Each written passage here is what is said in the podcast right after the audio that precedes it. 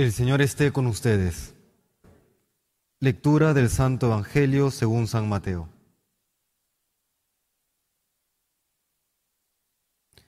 En aquel tiempo dijo Jesús a sus apóstoles, Id y proclamad que el reino de los cielos está cerca. Curad enfermos, resucitad muertos, limpiad leprosos, echad demonios.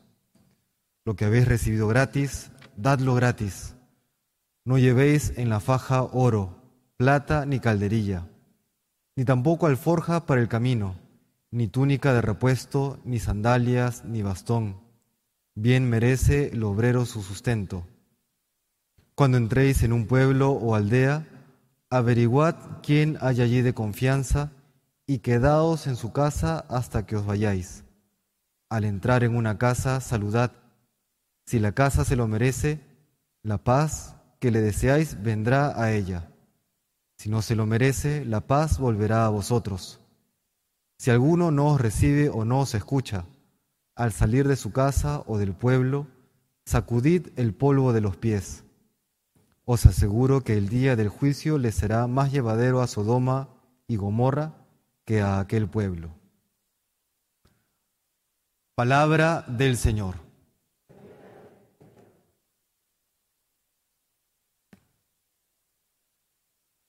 Una vez más, la Iglesia nos presenta un Evangelio lleno de contenido, ¿no? que había que desgranar, que lamentablemente pues, una homilía diaria pues, no, no alcanza ¿no? de una misa entre semana. Así que vamos a centrarnos solamente en un par de puntos, que también lo relaciona con la primera lectura de esta entrañable historia de, de, José, nos relatada en el Génesis, que hoy llega a su clímax. Comienza el Evangelio diciendo lo siguiente, Id y proclamad que el reino de los cielos está cerca. Curad enfermos, resucitad muertos, limpiad leprosos, echad demonios. Uno escucha esto y claro que se emociona. No se acaba la enfermedad, se acaba la muerte, se acaba la pandemia, se acaba el pecado, se acaba. Nos olvidamos, sin embargo, que eso implica que en el mundo hay enfermedad, hay gente que muere, hay gente que padece quizá ya no lepra, pero sí alguna epidemia, alguna enfermedad grave, y que existen los demonios que nos incitan al pecado. Se anuncia la salvación, pero hay una situación también de enfermedad que padece la humanidad.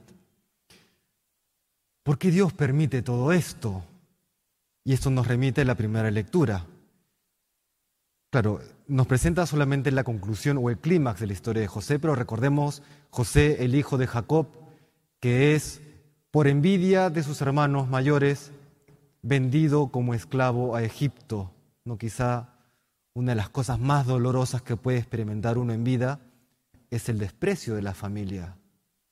José lo experimenta y antes de llenar su corazón de amargura, más bien se mantiene fiel a la paz de Dios, a la benevolencia, a la generosidad, y Dios lo guía por caminos insospechados al punto que llega a ser luego del faraón la persona más poderosa de Egipto, quien además administra los bienes para enfrentar la gran escasez que enfrenta toda la región, no solamente Egipto, sino toda la región, incluida eh, la tierra de Canaá, la, tierra, la zona de la tierra prometida, de la actual Palestina o Israel, donde estaban sus hermanos.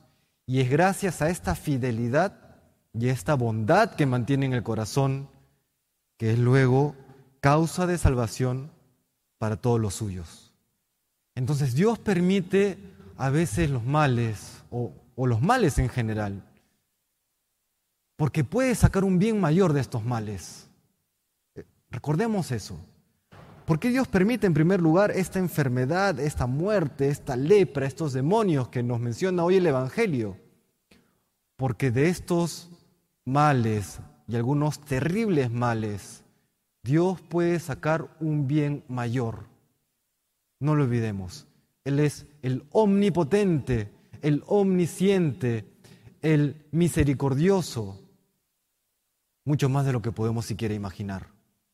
Y es por eso que a pesar de que hoy y muchos en carne propia experimentan grandes dificultades en la vida, incluso dolores terribles en el alma o en el cuerpo, y uno llega a clamar, ¿por qué Señor permites esto?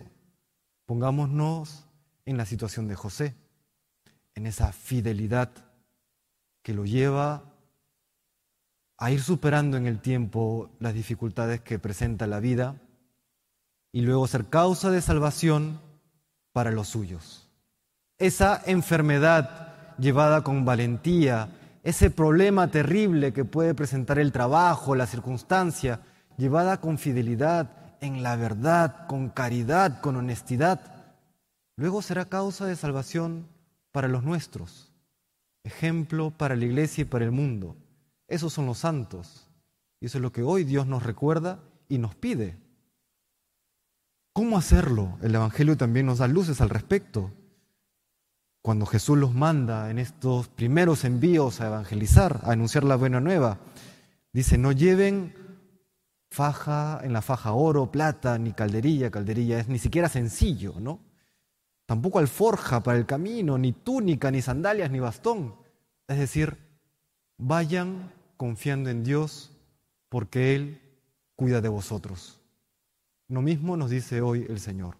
En medio de las circunstancias difíciles que podamos padecer, enfrentarlo con fidelidad, guardando los mandamientos, siguiendo esforzándonos por amar a Dios y al prójimo, que a veces cuesta. Y que en esa fidelidad pongamos nuestra plena confianza en el Señor. Conversaba con una persona hace unos días que pasó por una situación muy, pero muy difícil a nivel laboral, a nivel familiar, a nivel material, económico. Y me contaba lo siguiente, ¿no? que cuando ya aparentemente no quedaba nada por hacer, va a una capilla, se pone frente al Santísimo y le dice, Señor, no tengo plan B. Tú eres mi único plan.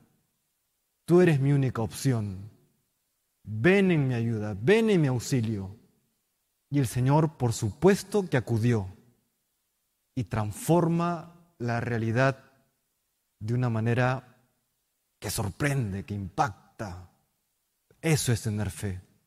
Esa es la fe a la cual hoy nos invita el Evangelio, nos invita la historia de José, el hijo de Jacob, y por supuesto nos invita Jesucristo, nuestro Señor, a poner nuestra plena confianza en Él, esforzándonos al mismo tiempo por ser fieles en aquello que Él nos ha encomendado.